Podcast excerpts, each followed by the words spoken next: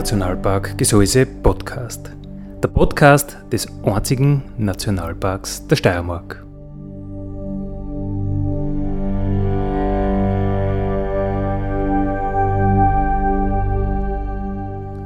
Alle zwei Wochen neu mit Themen aus dem Nationalpark Gesäuse und aus der Nationalparkregion. Daddy,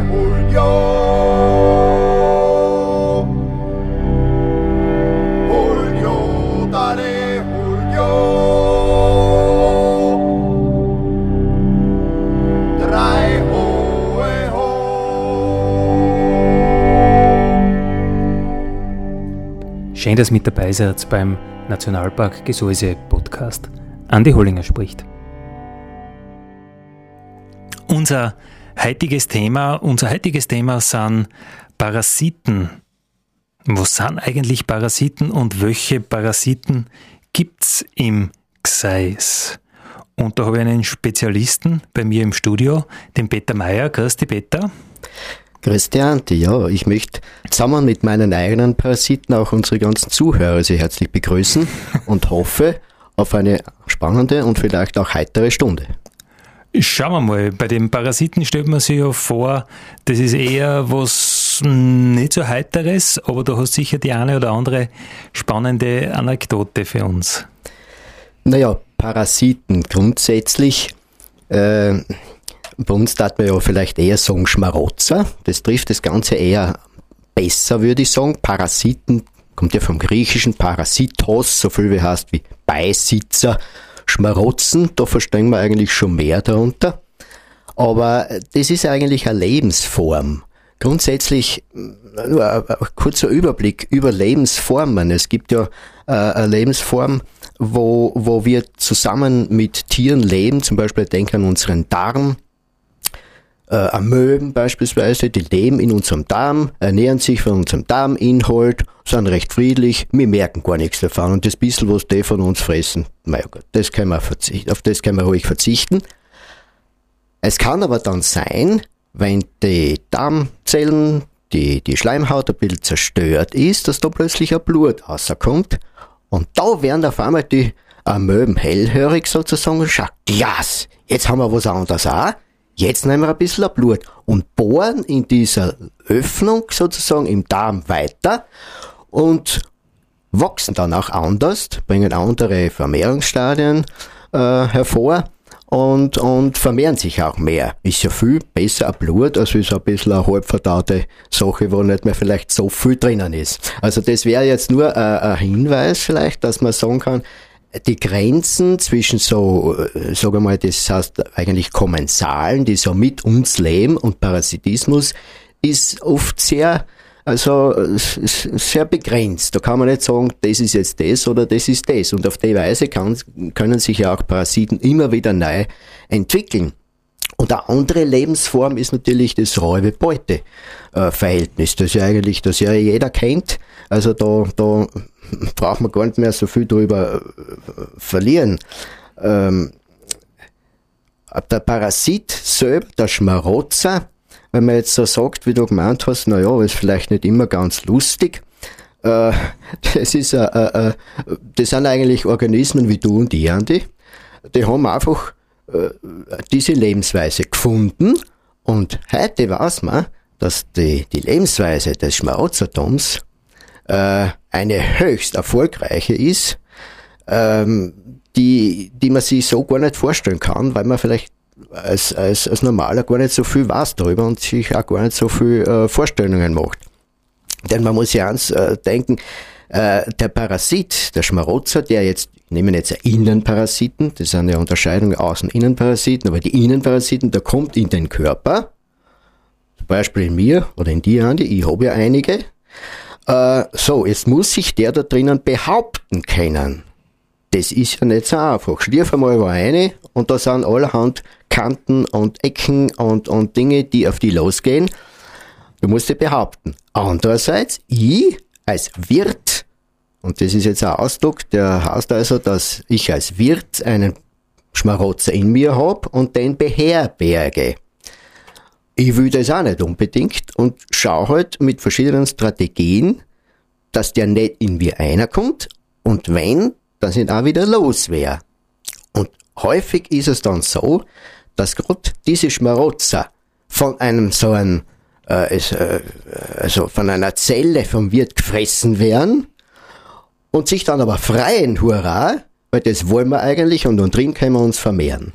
Also das ist äh, ein, ein ständiges Miteinander und Gegeneinander. Einer bauscht sich auf, der andere reagiert wieder nach. Also ein System, das eigentlich nie zu Ende geht. Also dieses äh, Jäger-Beute-Schema ähm, dreht sich da teilweise um. Ja, äh, das wirklich Charakteristische von, von einem Schmarotzertum ist ja das, wenn ich jetzt als Schmarotzer angenommen in deinen Körper eindringe und dort leben muss und mich vermehren muss, weil ich nicht anders kann, dann bin ich gar nicht daran interessiert, dass du eingehst sozusagen. Nicht? Ich möchte, dass du am Leben bleibst und möglichst gut auch noch. Und das ist der große Unterschied äh, zwischen einem äh, äh, Beute- und, und, und äh, Verhältnis und einem äh, parasitistischen äh, Verhältnis, Lebensweise. Also ich bin es geht da nicht darum, den einen umzubringen, sondern ihn am Leben zu halten. Nicht, ich denke immer wieder an uns Menschen. Wir sind ja nicht nur die größten Räuber, sondern auch die größten Parasiten, wenn wir daran denken, wie wir mit unserer Erde umgehen. Da kann man übrigens einladen in den Nationalpark, in unseren zum ökologischen Fußabdruck im Weidendom. Da wird man schon draufkommen, äh, welche der vier Grund äh, äh, äh, ja, Regeln, die man da hat und Grundbedürfnisse, wo man da äh, drehen könnte. Mhm. Also das wäre etwas, wo man alle einladen könnte. Also da, äh, der Mensch ist da sozusagen wirklich äh, in jeder Hinsicht der Höchste. Okay. Du, aber nur mal zurück zu dem äh, Jäger und Gejagter und, und so diese, diese ähm, Nahrungskette oder diese, diese, der Mensch sieht sich immer so am Ende der, der Nahrungskette, also der darf nicht zusammengefressen werden, sondern er schnappt alle anderen. Parasiten dran das aber manches Mal ein bisschen um, oder? Dass praktisch die Größeren fressen immer die Kleinen und der nächstgrößere frisst wieder den und dann kommen die ganz Kleinen, die Parasiten und fressen den ganz Größten. Oder kann man das so sagen?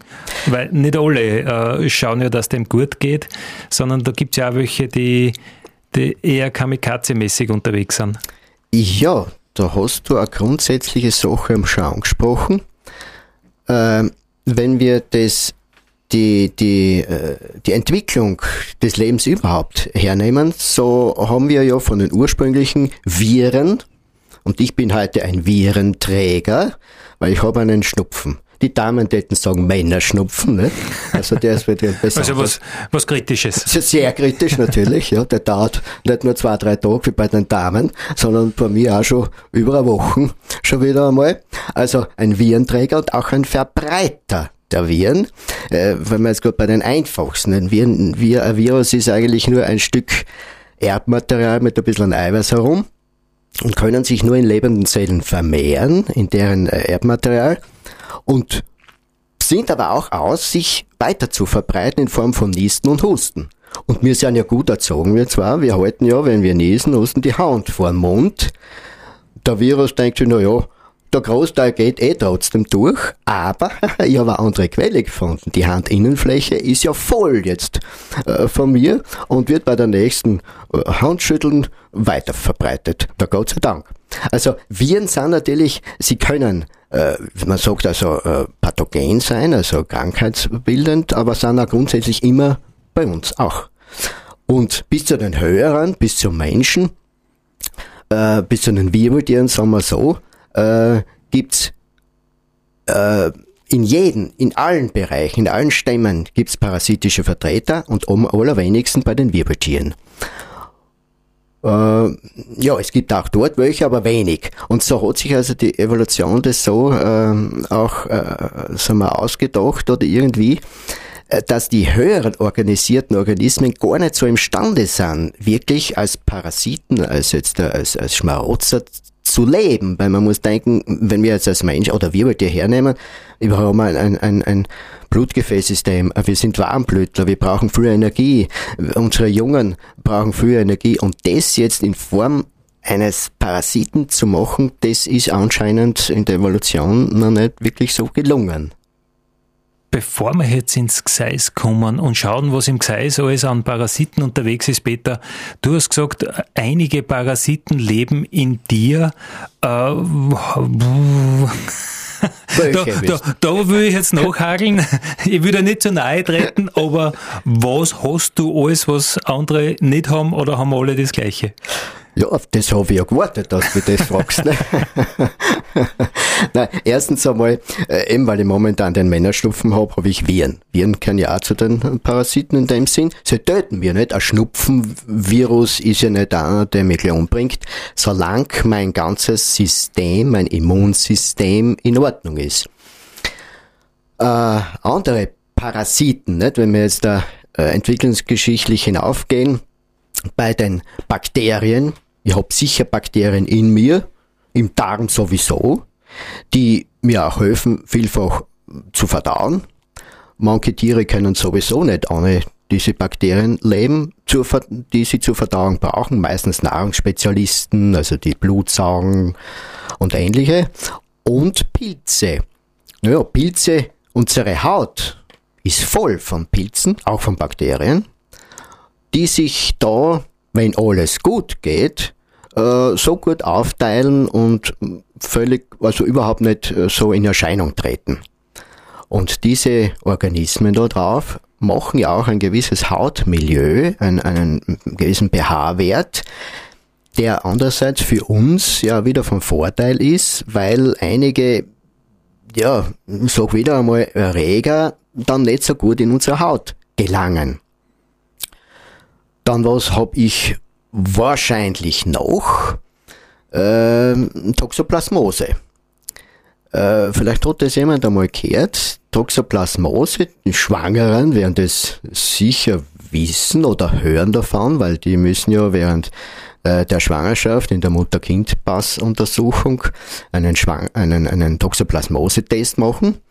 Und Toxoplasmose ist ein Erreger, ein einzelliger Erreger, ein höheres Tier bereits und weltweit vertreten. Und warum komme ich auf die Idee, dass ich, ich weiß es nicht sicher, aber ich nehme an, dass ich Toxoplasmose-Träger bin. Äh, erstens einmal ist es weltweit vorhanden. Man, die Experten sagen, dass das eventuell ein Parasit ist, der, der am, am, am weitesten verbreitet ist, nämlich überall. Und äh, wir haben da immer Hauskatzen gehabt die nie so, äh, so Wohnungskatzen waren, weil die haben immer ins Freie können, die haben selber Mais gefangen und das und das. Und ich bin mit den Katzen auch ins Bett liegen gegangen, war immer angenehm, sie haben geschnurdelt, das weiß man halt auch, dass das eine angenehme Wirkung auf den Menschen hat. Und war sehr in, in engen Kontakt damit. Und nun, was hat das jetzt mit der Toxoplasmose zu tun? Der Erreger heißt Toxoplasma gondii. Gondii, deswegen man hat, eine, man hat den das erste Mal in Afrika einen kleinen Säugetier gefunden. Die Katze ist sozusagen der Endwirt. Jetzt haben wir einen neuen Begriff. Der Endwirt ist jene, jener Wirt, Wirt wissen wir schon, aber der Endwirt ist der, wo sozusagen der ausgewachsene Organismus lebt und dort auch die Vermehrungsstadien äh, oder Ausbreitungsstadien, die, die geschlechtlichen Ausbreitungsstadien äh, gebildet werden. Und nachdem ich mit der Katze immer in Verbindung war und ja, heute haben wir keine mehr, aber trotzdem, das war ja, jetzt bin ich 60, also im Laufe von 60 Jahren hat sich da sicher was angesammelt, äh, habe ich solche Oozysten, nennt man das, in mir aufgenommen. Was ist die Folge? Äh, ich bin in dem Fall äh, nicht der richtige Zwischenwirt. Denn wie erwähnt, äh, habe ich äh, die Mäuse schon äh, gesagt, für die Katze als, als, als Nahrung. Und in Mäusen, das ist eigentlich der Hauptzwischenwirt, da ist es so, dass sich diese diese Erreger einmal ausbreiten, zuerst einmal verschluckt werden vom äh, körpereigenen Immunsystem, von Zellen des körpereigenen Immunsystems, am besten von den Phagozyten. Und diese Erreger, die Toxoplasma-Erreger, freuen sich dabei, wenn sie in diese äh, Vakuole eingeschleust werden, in die Zelle, in die Wirtszelle, in meiner. Und die vermehren sich da drinnen, anstatt dass sie vom Wirt getötet werden. Denn das ist eigentlich der Sinn, warum sie da hineingeschleust werden. Und das ist ja eine großartige Leistung von, dem kleinen, von der kleinen Zelle, dass sie das schafft. Dort vermehren sie sich einmal, schwärmen aus und kommen dann ins Gewebe. In allen Bereichen des Gewebes. Man muss sich einen Körper vorstellen als, als, als einen Lebensraum, der um nichts nachsteht unserer freien Umwelt mit allen ökologischen Nischen, denken wir von den Knochen, vom Knochenmark, von Gefäßen, von, von, von Muskulatur, vom Fett, äh, Nervensystem, Gehirn, überall gibt es Parasiten und diese Toxoplasma äh, verbreiten sich dann eben weiter in alle Organe und auch in das Gehirn. Und dort kommt es wiederum zu vielen Vermehrungsstadien, aber auch zu einem Abwartungsstadium. Die können auch viele Jahre da drin überleben, warten nur darauf, dass ich oder eben idealerweise die Maus wieder von einem, von einer Katze, das kann jetzt aber auch der Löwe sein, gefressen wird. Und dort bildet sich dann erst, da schlüpfen diese wieder aus ihren Vermehrungssteinen aus und dort äh, im Darm der Katze äh, entwickeln sich nun äh, die, die äh, weiter die Sporen, die dann wieder über den Darm ausgeschieden werden.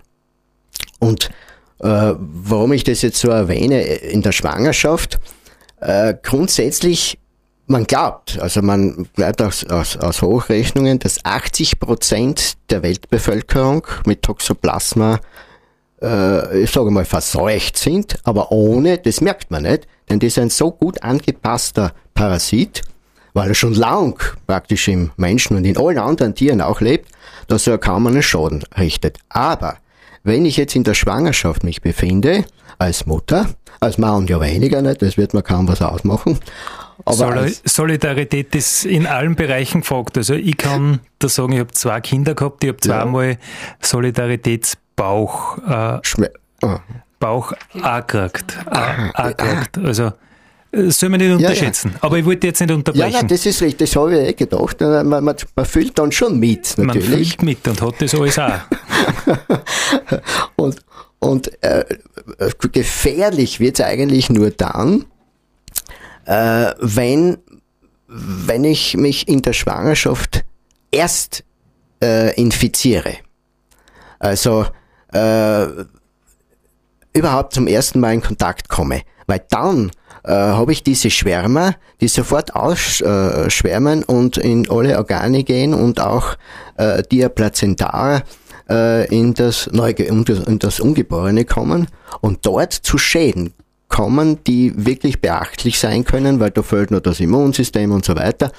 Und da können natürlich auch, ja, meistens auch Fehlgeburten stattfinden und wenn äh, das Neugeborene überlebt, kann es einen, man sagt das also, so eine Art Wasserkopf kriegen und solche Dinge. Es kann aber auch passieren, dass gar nichts auftaucht, sondern erst nach 20 Jahren ein, ein Schaden auftritt.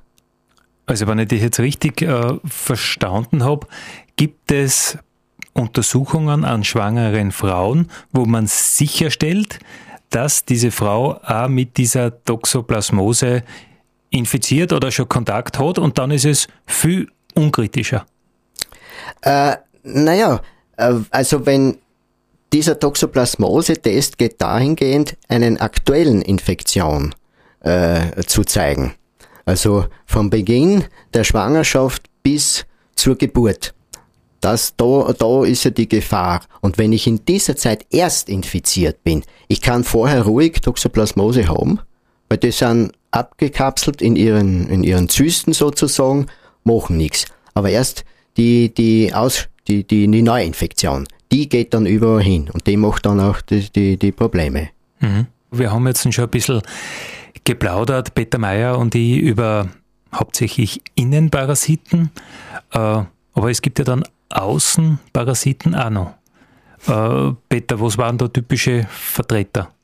Ja, Außenparasiten gibt es grundsätzlich auch äh, fast aus allen äh, Tiergruppen welche, aber der typische Außenparasit bei uns und auch im Nationalpark zu finden, sind einmal die Gölsen, nicht?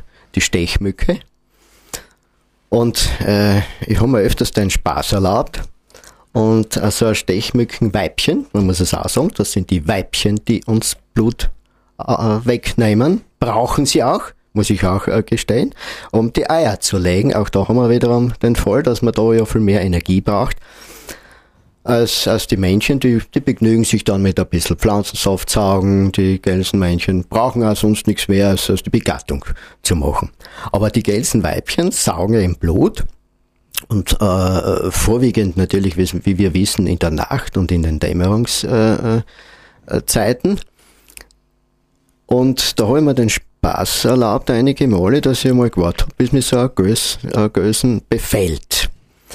Ähm, aus verschiedenen Gründen. Zum ersten Mal weiß man, dass wenn eine Gelse aufsitzt auf unserer Haut, dass sie dann zuerst einmal ein paar Sachen injiziert. Zum einen ein paar ähm, ein Mittel, das verhindert, dass das Blut gerinnt. Das ist ja notwendig, denn in dem Augenblick wenn die Gelse jetzt äh, das Blut trinken würde in ihrem relativ langen äh, Saugrüssel, würde das schon ko äh, koagulieren, also verdicken und die können gar nichts mehr außerkriegen und ihr Saugrüssel wäre auch hin. Also muss das zuerst einmal funktionieren, dass das Blut dünn bleibt. Und zum Zweiten spritzt sie auch ähm, äh, Schmerzmittel ein, also Antischmerzmittel, dass man eigentlich nichts spürt von der ganzen Saugerei. Und das wollte ich, das wollte ich kontrollieren. Früher natürlich öfter als heute, heute habe ich schon lange nicht mehr gemacht. Aber, und das, das hat mich dann so fasziniert. Äh, lang zugeschaut, diese Gelse. Ein Stich, man merkt's. Äh, es ist eine gewisse Überwindung. Man spürt den Stich, aber man muss sich zusammenreißen, wenn man das will, dass man das überwindet. Und dann spürt man auf einmal nichts mehr. Gleichzeitig verdickt sich der Hinterleib der Gelse enorm und rot. Also gut zu denken, ja, das ist eigentlich mein Blut, das da drinnen ist und für die jungen Gelsen bereitsteht. Und da muss man aber so lange warten, bis die Gelse mit der Nahrungsaufnahme fertig ist. Äh, würde man die jetzt unterbrechen, flüchtet die und lässt ähm, also alles andere drinnen, was auch diese allergene Wirkung äh, hervorrufen würde, der Histaminausschüttung, dass sie ein bisschen geschwollen wird und dass man das Ganze juckt. Wenn ich die aber belasse und warte, bis sie von selber fertig ist, nimmt sie das ganze äh, chemische Zeug, was sie da eingespritzt hat, auch wieder zurück und man merkt nachher wirklich nichts mehr. Es ist kein, kein, kein äh, Hügel an der Stichstelle, gar nichts. Also es funktioniert. Das hast du mehrfach probiert? Das habe ich mehrfach probiert. Es, es tut. Anfangs, wie gesagt, muss man ein bisschen Überwindung haben, dass man das, man spürt zum Anfang ein bisschen Juckreiz, aber dann geht's. Ja, das ist also der, der üblichste Außenparasit. Aber in dem Zusammenhang muss man sagen, dass die Außenparasiten ja vielfach eine Rolle spielen für die Übertragung der Innenparasiten. Äh, eben zum Beispiel Blutsauger, die da äh, Dinge übertragen, auch Würmer übertragen können, die dann in die Blutbahn kommen und ins Auge kommen, ins Gehirn und überall hin. Und da haben sich natürlich auch diese Parasiten dem Leben dieser Gelsen oder auch, wenn ich die anderen äh, äh, Fliegen hernehme, die Bremsen, darauf spezialisiert. Bremsen sind ja eher tagaktiv und dort richten sich die über die Parasiten danach, dass sie im peripheren Blut am Tag zu finden sind, wenn auch die Bremse diese Stadien wieder aufnimmt und weiter verbreitet. Und bei der Gösen ist es genau in der Nacht. Beim Tag findest du keine, äh, keine, äh, keine Stadien, die jetzt darauf warten, übertragen zu werden, weil es einfach nicht passiert.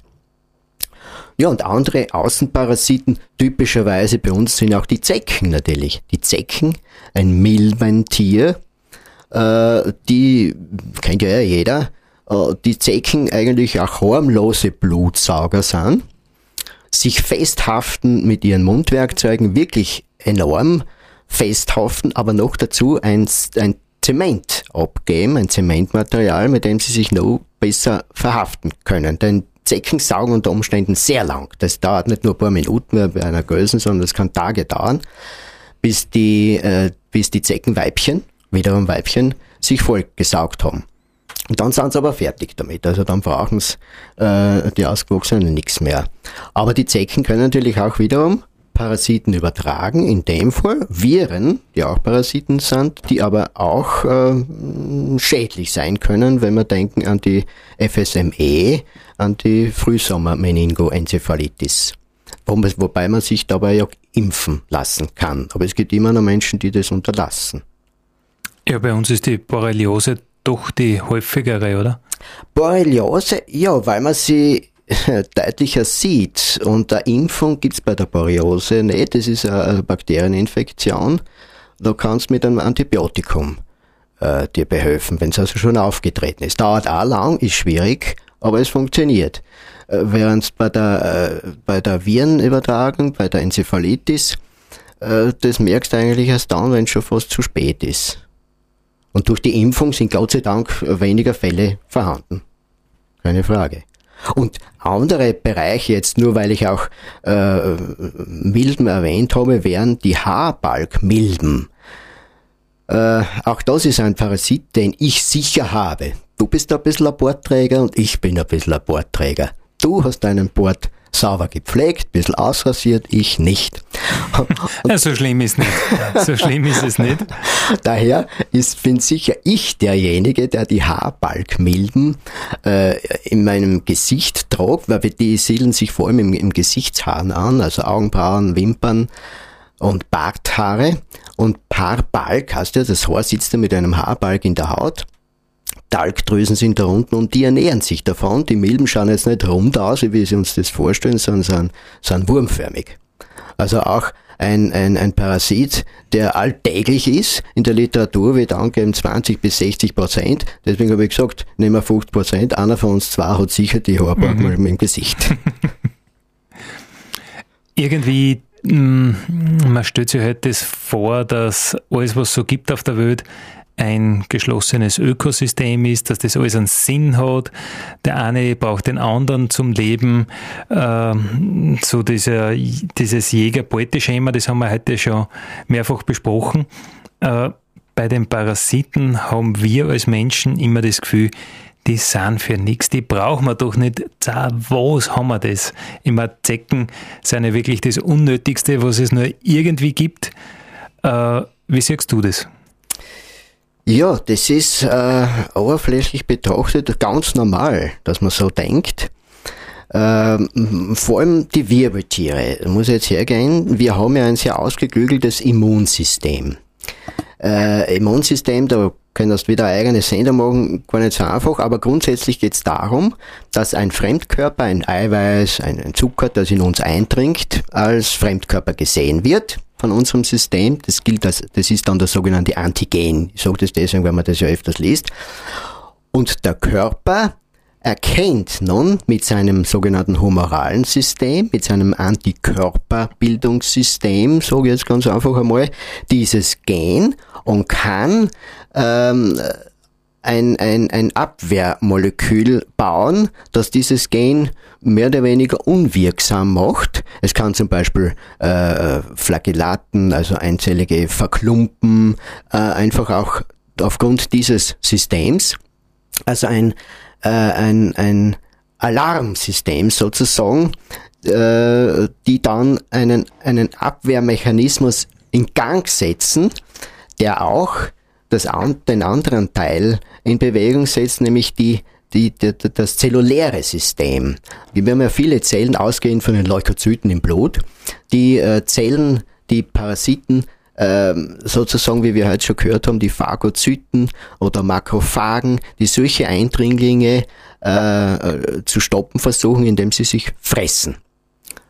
Und wenn ich jetzt hergehe und das weiß man auch durch Untersuchungen, wenn man, wenn man dieses Immunsystem sozusagen nicht belastet, also äh, dann, dann äh, nicht mit einer Aufgabe erfüllt, das heißt, an, auf Antigene zu reagieren, dann wird's übermütig, sozusagen, und, und versucht schon die ganz harmlosesten Dinge, wie, wie die Pollen, äh, als, als, als Orge Eindringlinge zu attackieren, und dann haben wir äh, die, die Allergienreaktionen, äh, die völlig unbegründet sind.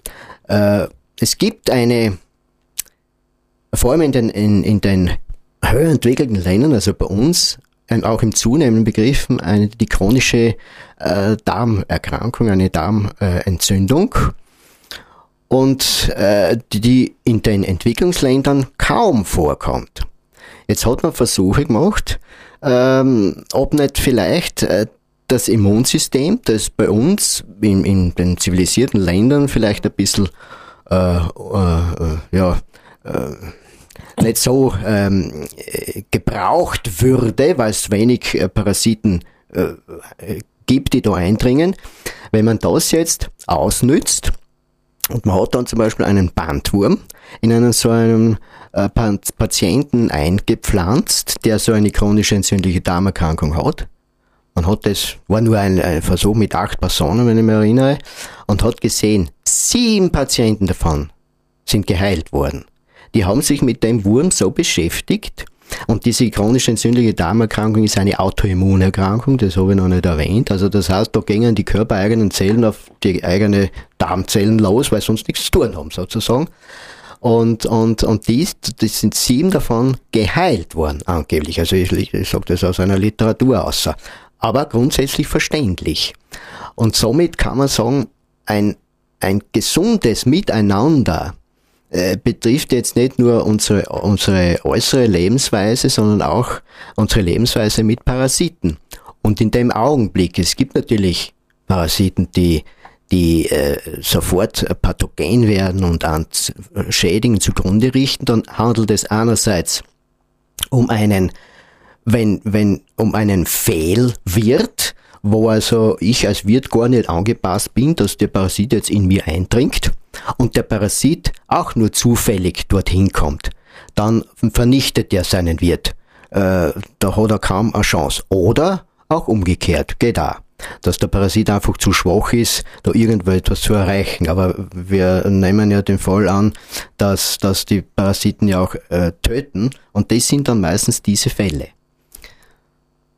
Ja, also ein ausgeglichenes System bei den Parasiten ist eigentlich eine Grundlage auch dafür, dass ein ganzer Ökosystem gut funktioniert. Man hat früher im Bereich der Ökologie viel zu wenig oder überhaupt nicht auf Parasiten geachtet, weil die hat man nicht gesehen. Vielleicht ein paar äußerliche Lausfliegen bei Hirsch und Reh, naja, vielleicht, ja, die werden nicht so viel ausmachen, aber innere Parasiten hat man, nicht so berücksichtigt, dass die aber auch sehr viel ausmachen können in Bezug auf, auf, auf, auf äh, also Agilität. Das hat man kaum, man hat es einfach nicht gewusst. Und vielleicht tut man heute das mehr, dass man die, die Parasiten auch berücksichtigt in der Ökologie überhaupt. Also du sagst, ähm, das Immunsystem braucht was zum Tun und Parasiten sind da ähm, willkommenes Gut, äh, dass, die, dass das Immunsystem eine Arbeit hat. Ja, so könnte man das verstehen. Denn wenn man denkt, wie lang es das Parasitentum gibt, dann muss man an das Leben selbst zurückgreifen.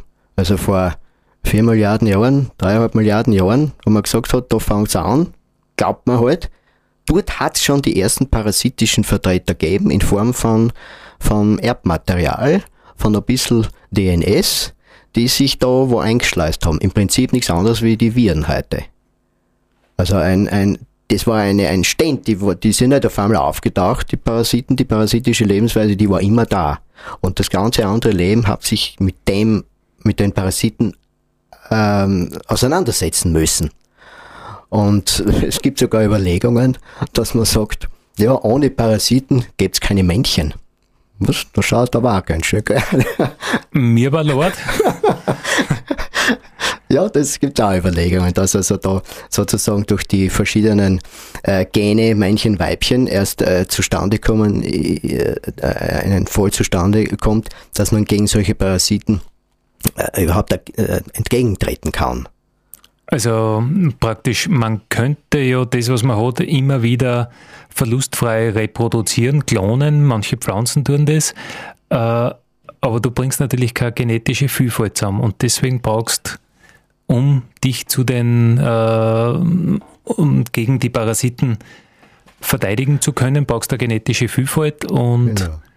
Genau, okay. so, so, so, so ist es auch zu verstehen, weil äh, die, das, das, die, die Gene probieren ja immer allerhand aus. Manchmal gehen, war das war ja irgendeine Mutation umsonst, war sogar vernichtend und die andere ist da, wird aber nicht braucht. Aber in Zukunft vielleicht, wenn plötzlich ein Parasit auftaucht, aha, der kann jetzt da äh, mit dem fertig werden. Zum Beispiel die Sichelzellenanämie bei den Malariaerregern das ist ein Erbschaden, der, der äh, nur von einem Elternteil kommt, sodass also die halberten roten Blutkörperchen, Malaria-Parasiten leben in roten Blutkörperchen, nicht gebildet werden. Und wenn die dort eindringen, werden sie zerstört.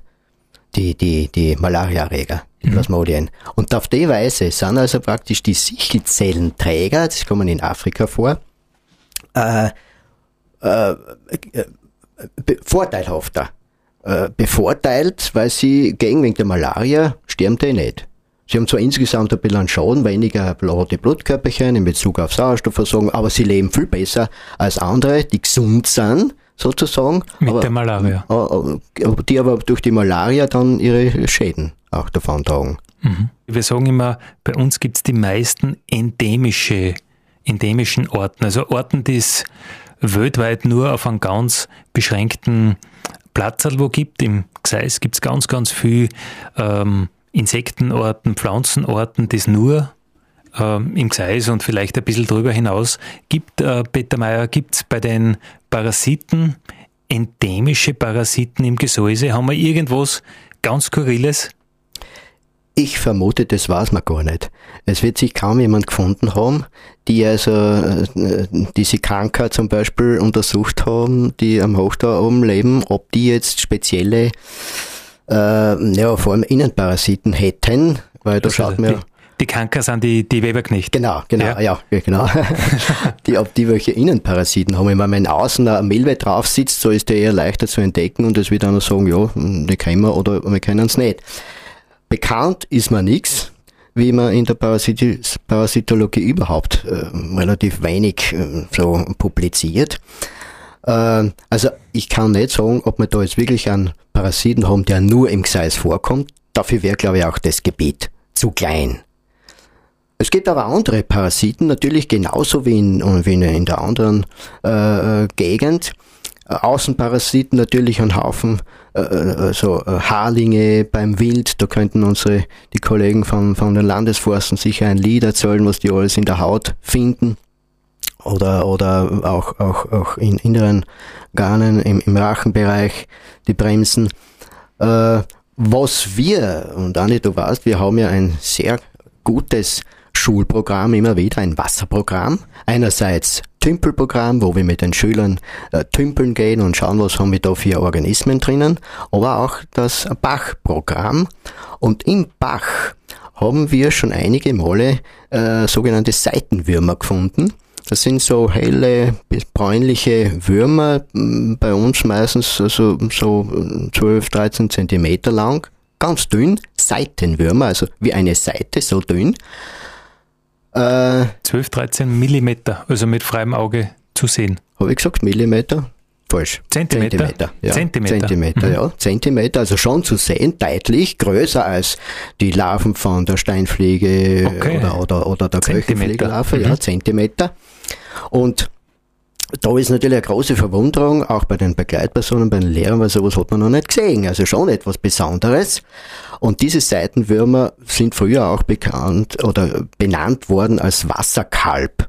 Ich kann nicht wirklich sagen, wo dieser Ausdruck herkommt, womöglich, äh, weil diese Würmer auch in, in, in Tränken äh, vorkommen, äh, dort von, von ihren äh, äh Wirten abgelegt werden. Denn die Vermehrungsphase äh, erfolgt in Insekten. In Landinsekten, Heuschrecken zum Beispiel, aber Käfern, aber auch in Wasserinsekten vor allem, also Larven von Steinfliegen, von Eintagfliegen, von Köcherfliegen.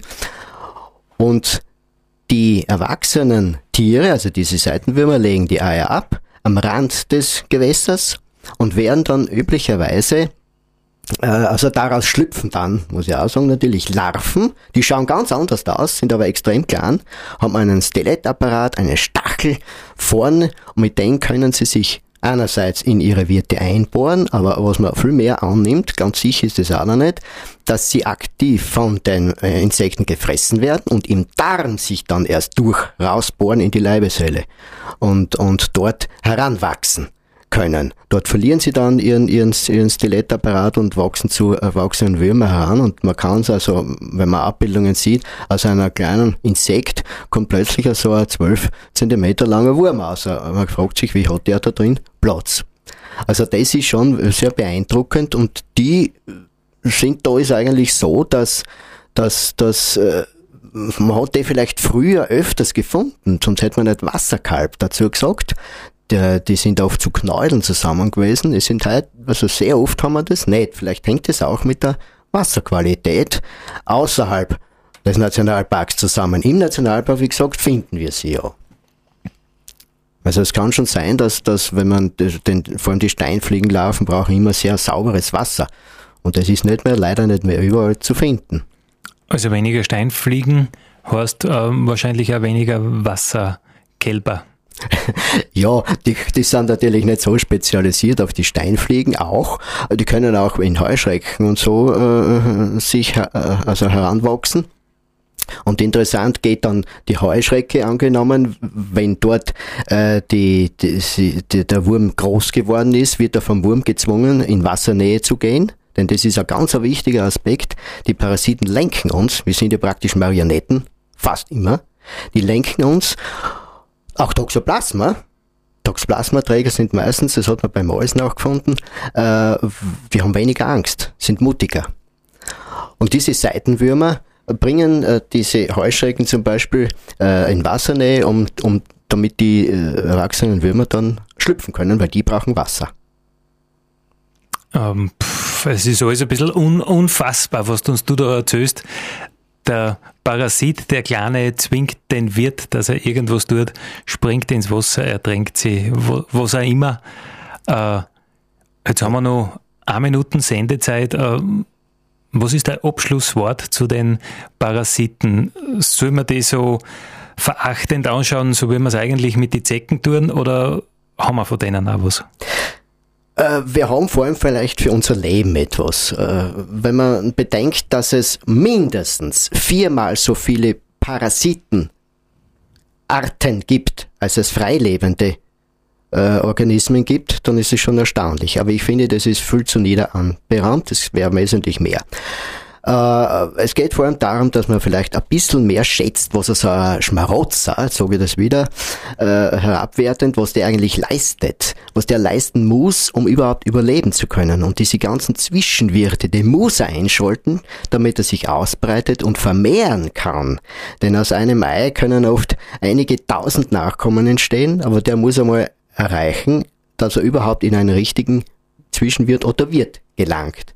Also eine gar nicht so einfache Aufgabe, aber die Parasiten äh, können das und die verstehen damit umzugehen. Und daher finde ich, ist es schon beachtlich, dass man, dass man äh, den, den Parasiten oder äh, ist es wert, dass man den Parasiten eher schätzt. Also so das, das Wunder des Lebens. Durchaus. Ein, man kann das so sehen. Ein sehr, sehr schönes Abschlusswort. Dare